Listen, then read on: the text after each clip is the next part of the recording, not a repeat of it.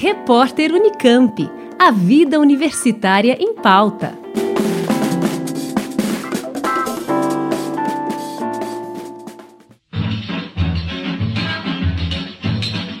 Uma exposição virtual organizada pelo AEL, o Arquivo Edgar Loenroth, em parceria com o CESOP, o Centro de Estudos de Opinião Pública da Unicamp, celebra o centenário da primeira transmissão de rádio no Brasil, realizada no dia 7 de setembro de 1922, no Rio de Janeiro. A mostra Modernidade, Identidade e Consumo as ondas do rádio na formação de padrões de comportamento social e político nos centros urbanos brasileiros pode ser conferida pelo site da Pró-Reitoria de Extensão e Cultura da Unicamp, a PROEC. A exposição integra o circuito Todos os 22, que reúne ações e eventos organizados pela Unicamp para marcar diversas efemérides celebradas ao longo deste ano. Como explica o diretor acadêmico do AEL, professor Aldair Rodrigues, uma das principais fontes para o trabalho de curadoria da mostra foi o acervo histórico do IBOP, cuja primeira remessa foi doada ao AEL em 1989. A exposição oferece um panorama sobre a história do rádio a partir de diversos arquivos, mas com material muito interessante é, que foi acumulado pelo CESOP e também pelo arquivo Edgar Loenró. No caso do arquivo de Galo nós temos um acervo muito importante é, que registra as audiências de rádio, o comportamento dos ouvintes ao longo de várias décadas. Esse material compõe o fundo IBOP. O IBOP é bastante conhecido, etc., mas pouca gente sabe que o acervo do IBOP histórico está aqui na Unicamp, né? preservado no arquivo Edgar Loenró. E essa exposição mostra uma faceta muito interessante desse material, que é o cotidiano do rádio.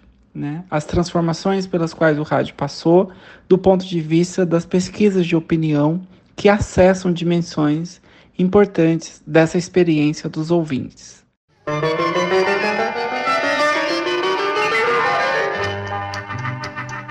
Pesquisadora do CESOP, Fabiola Brigante Del Porto, foi uma das responsáveis pela pesquisa, redação dos textos e seleção de imagens da exposição e destaca como os documentos e registros reunidos comprovam a importância cultural, social e política do rádio na história do país.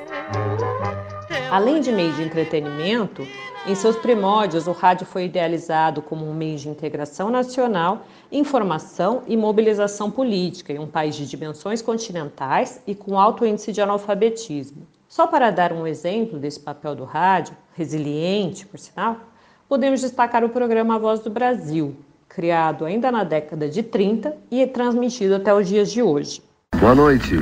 Em Brasília, 19 horas.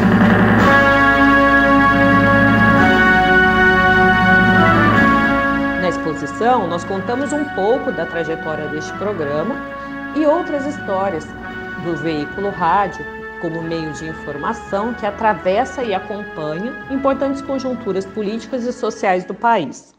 E fazemos isso através de pesquisas de opinião pública, tanto do acervo do AEL, do caso Fundo Ibope, como de pesquisas do Banco de Dados do CESOP, que reúne pesquisas sobre várias temáticas de comportamento social e político desde o início dos anos 80, pesquisas essas, não apenas do antigo IBOP, mas também de outros institutos de pesquisa que possibilitam reconstituir um pouco da trajetória da democracia brasileira recente em seus vários aspectos, na visão de seus cidadãos.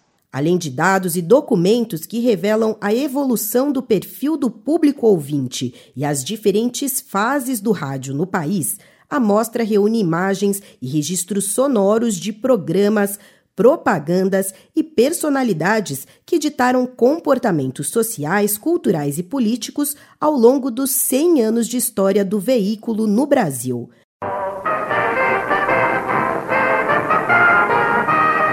Somos as cantoras do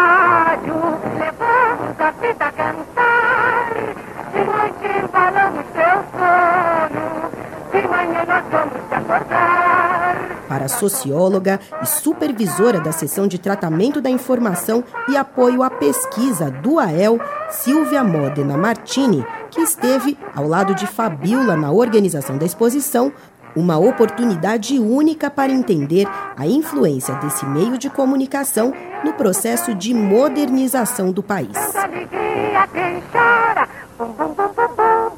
A bibliografia consultada, o material pesquisado, traz o rádio como elemento primordial de integração nacional até meados do século XX. O rádio foi capaz de construir referências culturais, políticas e de consumo em um país majoritariamente rural, arcaico e patriarcal. Por meio do rádio, conheciam-se os novos produtos do mercado, as novas gírias, as novas maquinarias de conforto, os novos hábitos de higiene e de saúde pública.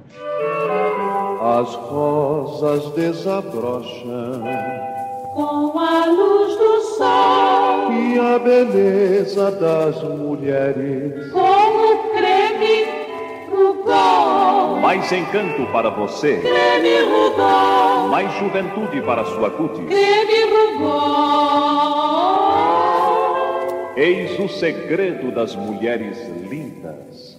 Creme Rugol. Mesmo com a chegada da TV no ano de 1950, o rádio continuou tendo a capacidade de integrar a nação, cabendo-lhe esse papel até os primórdios da década de 1970.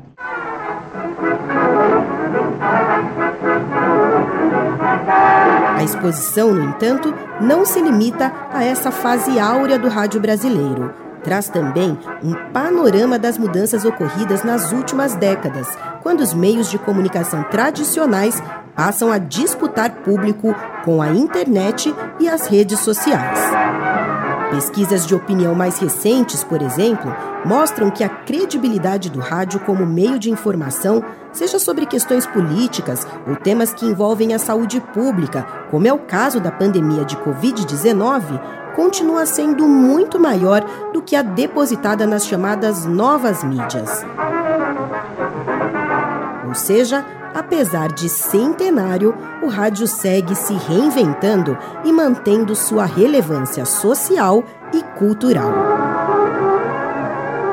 Convidamos você a visitar a mostra Modernidade, Identidade e Consumo, as ondas do rádio na formação de padrões de comportamento social e político nos centros urbanos brasileiros e a vivenciar um pouquinho da história desse veículo de comunicação, como, por exemplo, os primeiros anos, a época de ouro do rádio, os artistas, os programas em destaque e o papel que ocupa ainda hoje como uma das mídias tradicionais mais confiáveis na produção de notícias. Para conferir a exposição, basta acessar o site rádio 100 anos.proec.unicamp.br ou visitar a página das efemérides Unicamp, todos os 22.unicamp.br. Juliana Franco, Rádio Unicamp.